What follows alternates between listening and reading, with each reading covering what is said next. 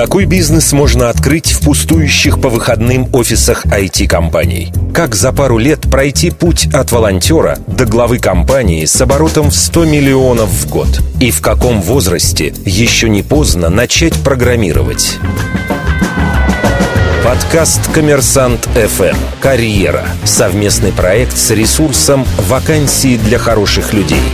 Михаил Гуревич, Ирина Контарева и специальный гость, основатель школы программирования и цифрового творчества «Кадабра» Дарья Абрамова. Слушайте на сайте коммерсант.фм, в iTunes и на странице вакансии для хороших людей в соцсетях. Всем привет, это «Коммерсант Карьера», наш очередной выпуск. Если вы интересуетесь работой, бизнесом, как начать новое дело, как устроиться в новый офис, это обязательно к нам. Я думаю, мы вам расскажем лучше всех вместе с моей соведущей, карьерным консультантом и создателем сайта вакансий для хороших людей Ириной Контуровой. Здравствуй, Ир. Здравствуйте, Миш. Сегодняшняя наша гостья выросла в закрытом военном городке, обожала читать журнал «Хакер», мечтала быть айтишницей. Мне кажется, для девочки это как-то даже немножко странновато. Уже после девятого класса уехала в Москву и где-то с 19 лет устроилась секретарем работать, и в этой же IT-компании выросла до менеджера по продажам облачных технологий. Облачных и заоблачных. Да. В таких случаях, а, потом сказать. вместе с коллегой-программистом создала волонтерский такой проект и стала обучать детей программированию. Дарья Абрамова, основатель крупнейшей в стране школы программирования и цифрового творчества «Кадабра». Да, Здравствуйте, добрый день, Даша. коллеги. Давайте, собственно, даже с вашего карьерного интересного роста. Начнем действительно вот журналом «Хакер». Ну, наверное, я с самого детства отличалась от своих ровесников. По-моему, мне было 9 или 8 лет. Папа купил э, компьютер, плюс он вот как раз приносил журнал «Хакер». Я ничего там, честно, вообще ничего не понимала, но мне очень нравилось э, вот этот э, иностранный какой-то язык. И я пыталась каждый раз предполагать, что я понимаю больше. И я уже среди этой касты хакеров, если я читаю этот журнал. Но все-таки вы хотели хакером стать или программистом? Всегда хочется иметь сверхспособности. Это, естественно, хакеры. Уже тогда были разные происшествия в интернете. И в журнале как раз писали про то, как взламывать э, какие-то микропрограммы, социальные сети, мессенджер. И я стала устанавливать на свой компьютер всякие сниферы, их настраивать. И у меня даже получилось несколько раз перехватить трафик. Ну, Как вы реализовывали эту всю свою идею стать компьютерным пиратом? Приехали в Москву, стали секретарем, потом менеджера по продажам. То есть здесь Все- вот программиста Все как-то сломалось. нету. Я после девятого класса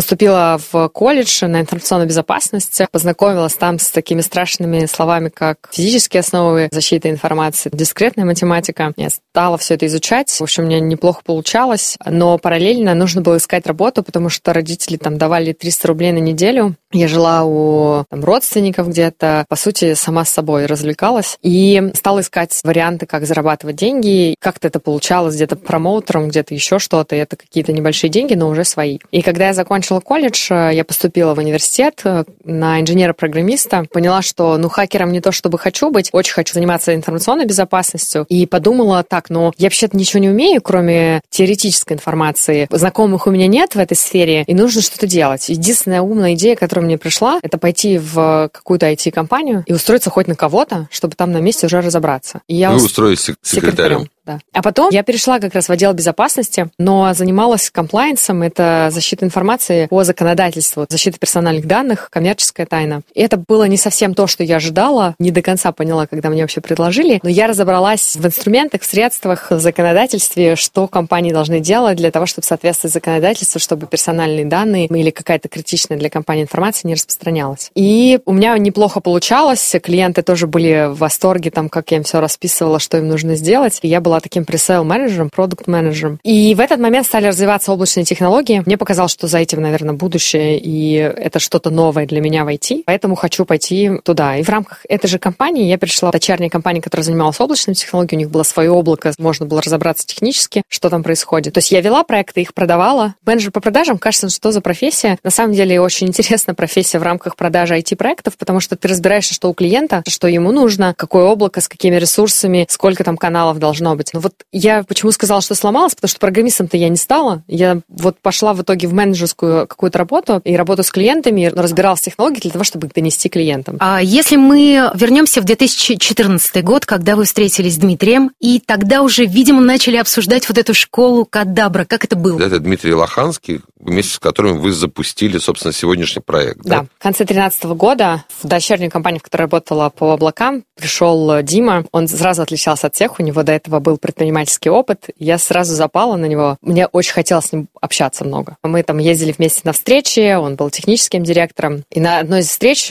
где-то в метро он мне рассказал, что на днях собирается пойти в школу, обычную школу, и с детьми программировать игру. Меня это тут же поразило. Я начала задавать массу вопросов, как программировать, дети же маленькие, что за языки, как ты это планируешь делать, ты педагог или где? Он говорит, нет, вообще ничего, просто я услышал, что в Америке так делают, а поскольку он программист, и нашел специальные визуальные языки программирования для детей, которые позволяют легкими движениями создавать программы, при этом не печатать команды, но базовые основы программирования сохраняются. Все, он попробовал там язык Scratch известный, разработанный в Массачусетском технологическом университете, договорился с знакомым, у которого учится ребенок, потому что так просто в школу не пустили. Я напросилась с ним в эту школу, мы вместе пошли, он э, сам вел занятия, я наблюдала и поняла, что я очень-очень хочу попробовать сама. И меня это дико впечатлило, потому что моя как раз потребность э, программировать была не реализована, и мне казалось, что я уже упустила это время, хотя мне было 23 года, можно было еще на самом деле наверстать. Но тут еще и дети. И, в общем, я, когда провела свое первое занятие, это был,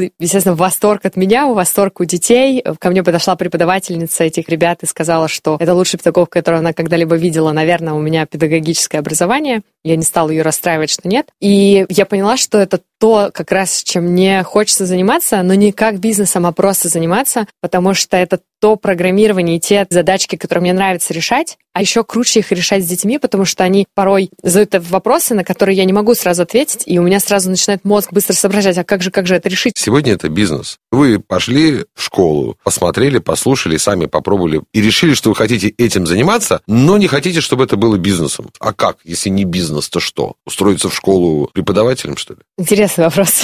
Я где-то, наверное, в 16 лет для себя сформулировала, что у меня обязательно будет муж бизнесмен, а я буду дома красивая и готовить. Классный карьерный рост. Но у меня была мысль, что я точно должна быть каким-то руководителем, ну, там, трех-пяти людей мне вот прям будет достаточно. Карьерные ожидания были такие. Всех своих молодых людей отправляла в бизнес, а сама ничего, конечно же, для этого не делала. Я не собиралась и говорила, что я не способна. Поэтому, когда появилась Кадабра как проект, мы задумывали его с Димой как волонтерское движение, когда вокруг нас много волонтеров по всей стране, мы об этом пишем, их вдохновляем, их обучаем по нашей уже методике и правилам, которые мы для себя выработали. Там программисты, которые хотят да, преподавать да, да, да. детям. И Окей. они идут и преподают дают. И мы тратим на это наше свободное время, но при этом мы начинаем искать какие-то спонсорские деньги. И то эти спонсорские деньги искал Дима. Я всегда оставалась в стороне от этих вопросов, потому что мне было некомфортно, неудобно. А я просто ходила во время обеда или утром до работы, или вечером преподавала детям. И мне просто было классно. И когда обращались волонтеры, которые хотели получить опыт, я с удовольствием с ними делилась. И нравилось слышать, что вот сегодня мы добавляли детей, которых они обучили 100, там, стало 150, 370 уже детей. Боже, как это здорово, наш импакт э, становится шире и больше. И людей, которых мы вдохновляем, количество увеличивается. Потом в какой-то момент вы решили уйти с работы и уже заниматься только кадаброй. Да, стоит сказать, что поскольку у Димы был предыдущий опыт предпринимательства, он мне сразу сказал, Даш, я сделаю из этого бизнес какими-либо средствами. Я сказала, классно, отлично, я буду вот волонтерить. И через год, когда мы походили по спонсорам и спонсорские деньги не получили, но получили грант от Google на нашу некоммерческую деятельность, стал вопрос, вопрос. Этот грант как раз был переломным моментом, но не деньги, которые мы могли использовать для коммерческой деятельности, а этот грант заставил нас вот прям взять и действовать и больше не откладывать. И Дима стал настаивать на том, чтобы я ушла с работы, чтобы реализовывала этот грант. А я даже представить не могла, что я соглашусь. И через месяц в итоге я поняла, что мне нечего терять. Я уйду, но я согласилась на это только потому, что был Дима, у которого был опыт. Я не то чтобы как бы согласилась, все, я сейчас вот ухожу с работы, становлюсь предпринимателем. Тогда как раз только началось новое слово стартап, стартапы. Это был 15 год. Я подумала, ну, буду стартапом. И ушла с работы. Но это было благодаря ему, и это не была мысль про бизнес. Коммерсант FM «Карьера». Совместный подкаст с ресурсом «Вакансии для хороших людей».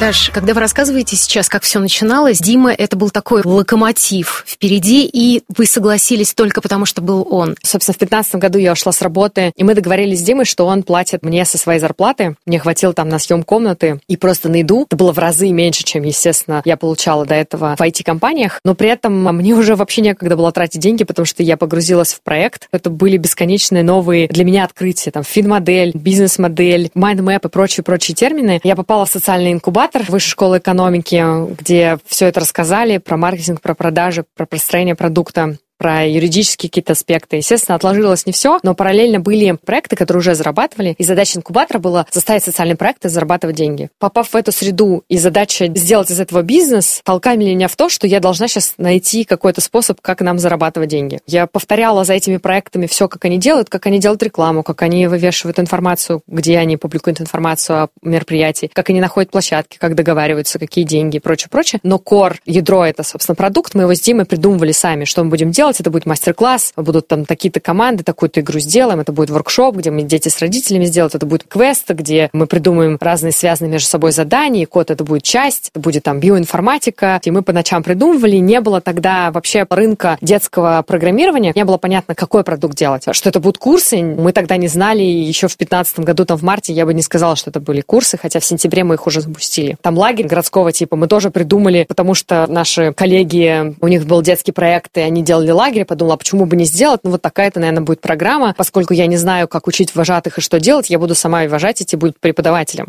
Ну, собственно, это все было прям на энергии, на дикой любви к проекту. И я даже не понимала, что вот эта предпринимательская жизнь уже началась. Клиенты, родители, дети приходили к нам и говорили, классно все эти мероприятия, развлечения, круто, лагерь. Но а где нормальное уже обучение, когда они будут прям навыки получать и серьезные свои проекты делать? И это была обратная связь от клиентов. И так появились курсы, которые мы там уже додумали, что они будут проходить в IT-компаниях того, чтобы погружать детей в среду. А мы договаривались с IT-компаниями, сейчас договариваемся, чтобы занятия проходили в выходных в переговорных комнатах для того, чтобы дети приходили вот в такую среду настоящую, где это не просто школьная атмосфера, четыре стены. И я к тому, что продукт формировался в процессе. Дима постоянно поддерживал, если бы он мне говорил, там, нет, это не получится, я бы это не делала. Какую-то новую идею я всегда согласовывала с ним. И потом он начал болеть э, в конце 15 года, и, собственно, в середине 16 его его не стало. И, естественно, для меня не было тогда выбора останавливаться или не останавливаться. И вот сейчас, да, все-таки я решаю, что я предприниматель. Нет, я должна развивать кадабру, потому что это уже часть моей жизни, это основа всего, что я делаю. Это для меня не просто работа, и у меня уже есть коллеги, и все эти вызовы, я должна через них проходить. Что Даша... сегодня кадабра из кадабра... себя представляет с точки зрения бизнеса? А, мы есть в пяти городах. Москва, Новосибирск, Екатеринбург и Уфа. Большие города, где есть по несколько площадок. Сколько сотрудников? Сотрудников сейчас больше ста человек. Они волонтеры или нет, сотрудники? Нет, нет, естественно, Прямо все сотрудники. Платные. У нас каждый сотрудник имеет опыт волонтерской деятельности именно уже в Кадабре. С точки зрения денег это какой оборот? А с точки зрения денег, оборот годовой сейчас э, больше 100 миллионов рублей. Естественно, каждый месяц мы растем. Прям как стартап, вот это 50% да, роста? Да, да. Коммерсант FM Карьера. Совместный подкаст с ресурсом «Вакансии для хороших людей». Что нужно в голове изменить или на что нужно решиться, чтобы заняться своим делом? Базово, на самом деле, просто не хватает образования, предпринимательского образования. Тогда ага. не было никакого предпринимательского образования. И пойти на какие-то там курсы или в какие-то акселераторы, но в акселераторы ты приходишь уже с идеей, что довольно... То есть я бы, например, с Кадабры сама, может быть, в акселератор не пошла, не подумав, что это может стать бизнесом. Поэтому лучше смотреть или слушать подкасты какие-то про бизнесменов, про предпринимателей, или пойти на какие-то курсы и читать книжки американские про вдохновляющие истории, как там из гаража появилась большая компания. Это действительно так, и это правда работает. И я сейчас сама много читаю. И плюс еще это сделать вокруг себя такое же окружение, знакомиться с предпринимателями или там с людьми, которые лидеры сами по себе и достигли успехов, и ходить на конференции. И это незаметно как происходит, но ты это впитываешь внутрь себя. Ведь я внутри себя стала предпринимателем только как раз, когда стала среди таких людей общаться и поняла, какие они классные, и когда я поняла, что я могу себя с ними ассоциировать и стремиться к ним, потому что у них выше результаты, чем у меня, несколько бизнесов, бизнесов, какие-то есть уже лайфхаки, много сотрудников. Это, естественно, все стало вдохновлять, и следующие шаги уже делать проще, когда ты это сам внутри себя принял. Поэтому я считаю, что образование, именно предпринимательское и общение, тусовка, оно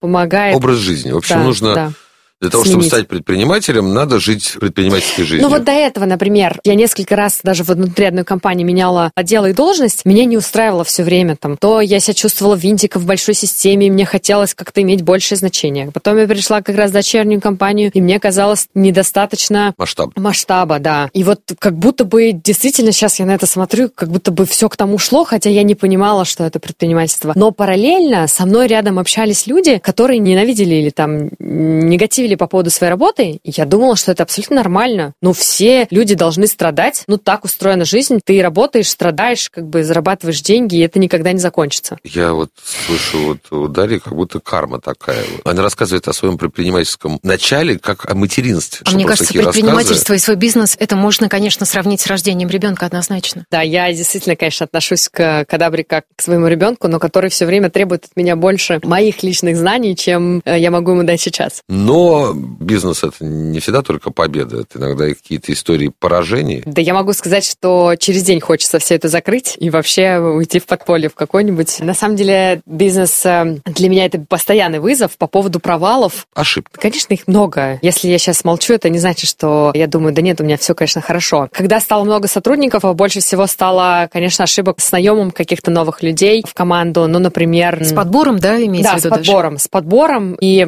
оценкой, какие скиллы нужны для там, конкретной должности. И как раз, когда мы говорим про стартап, то вот сегодня мне нужны такие-то скиллы, я беру такого человека, а через э, три месяца все, он уже не подходит. А это значит, что мне нужно сегодня понять, что мне нужно быть через три месяца. Даже несмотря на то, что у меня есть финмодель, я все равно не до конца понимаю, потому что опыта предыдущего нет, или я как-то неправильно рассчитываю. И продать этому человеку вот эти задачи, увидеть вот эту картину дальше, чтобы он согласился, потому что, опять же, я ищу ачиверов, людей, которые готовы достигать, э, там, ставить цели и не ломаться, и при этом у них есть еще опыт предыдущий, а у меня нету, например, э, спортивного зала, да, и ДМС, э, которые могут предоставить другие компании. И вот, вот это все мне нужно ему продать. И это я сейчас поняла уже, и, конечно, это сложно. А до этого я не понимала, и мне казалось так, что, ну, как бы это же мой бизнес, поэтому эти сотрудники мне помогают, а не себе. И я брала всех, кто ко мне хочет идти, а потом вся ответственность сложилась на меня, потому что эти люди не готовы были брать ответственность э, за какие-то решения, и за каждым решением приходили ко мне. И вот, например, я набираю сотрудников, а я понимаю, что нагрузка на мне не уменьшается, и каждая какая-то проблема, каждое решение, я всегда-всегда должна быть на связи. Я не понимала, что происходит не так. Вроде бы есть сотрудники, они растут, но легче не становится. И потом я привлекала экспертов разных, со стороны пришли и объяснили мне, что вся моя модель управления, она провальна,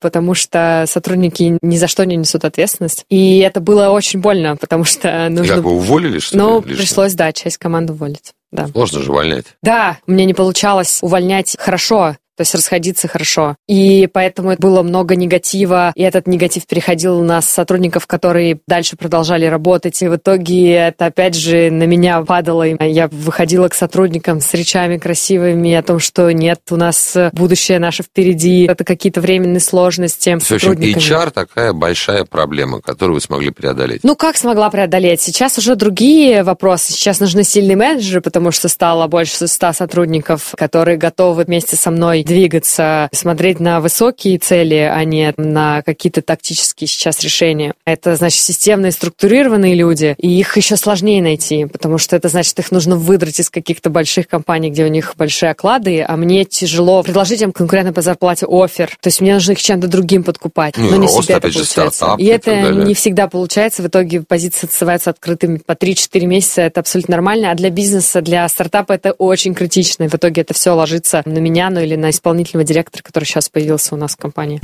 Коммерсант FM Карьера. Совместный подкаст с ресурсом «Вакансии для хороших людей». Даша, давайте немножко про кадабру изнутри. С какого возраста преподаете э, программирование? Кто преподаватели? О самой программе немного. Да, да. Дети от э, 6 до 17 лет, это, по сути, весь школьный возраст. Делятся они у нас э, на группы от 6 до 9, от 10 до 13, от 14 до 17. Это деление не случайное, и мы никогда в одной группе не предлагаем заниматься детям только одного возраста, потому что, когда разный возраст, одни тянутся к другим, и у каждого разный бэкграунд, поэтому это очень важно. Преподаватели наши — это студенты старших курсов вуза, это где-то 70%, еще 20% это айтишники из IT-компаний, которые могут совмещать, потому что чаще всего курсы проходят по выходным, так удобно и родителям, и детям. И еще 10%, э, даже, наверное, чуть поменьше, это преподаватели из школы, преподаватели информатики, но это нестандартные преподаватели, которые сами придумывают свои программы, очень такие живые люди. У вас же общая программа или каждый преподаватель еще свою придумывает? Не-не-не, раньше у нас были, условно, все такие авторские программы, когда мы только начинали, но сейчас, когда масштабируемся, естественно, нужно понимать, какое качество обучения мы получаем, точно обещать родителям какой-то минимум, который получат дети. При этом дети обучаются не только программированию, но и дизайну и созданию своих видеороликов, и программируют в профессиональных средах, и программируют в играх, например, как популярная игра Майнкрафт. Говорят, что спортсменам, чтобы стать профессиональным, надо начинать спортом заниматься с 8-9 лет. Программистам это относится или нет? Надо с детства начинать. Или, в принципе, нормально там и 18-19. На самом деле, в любом возрасте не поздно, так же, как и начинать водить машину. Но, что важно, в нашем 21 э, веке, когда все вообще про цифру, важно вместе с письмом и чтением ребенку давать не, может быть, конкретно программирование, а скорее цифровую грамотность, чтобы ребенок понимал, как пользоваться компьютером и не потреблять, а создавать что-то. Почему? Потому что это как раз базис, который позволит ребенку, неважно, кем он станет в будущем, эти знания использовать для решения своих задач или создания каких-то новых проектов. Последний вопрос буквально. Особенности бизнеса с детьми.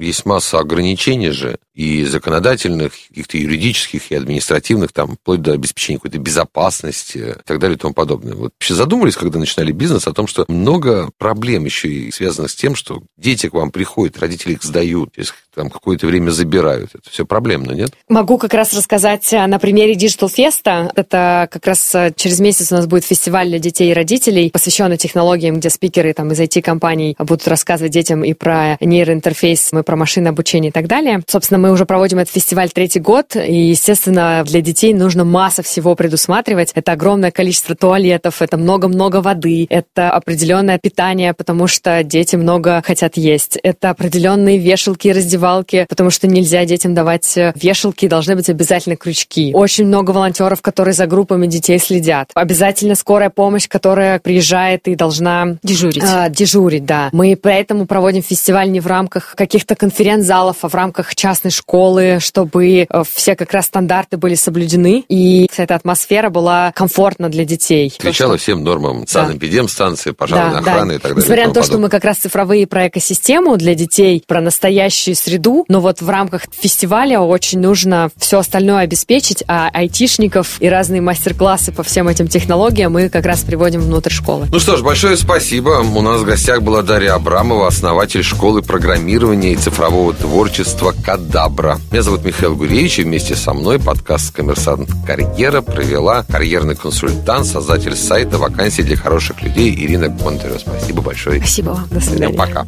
«Коммерсант FM Карьера». Совместный подкаст с ресурсом «Вакансии для хороших людей».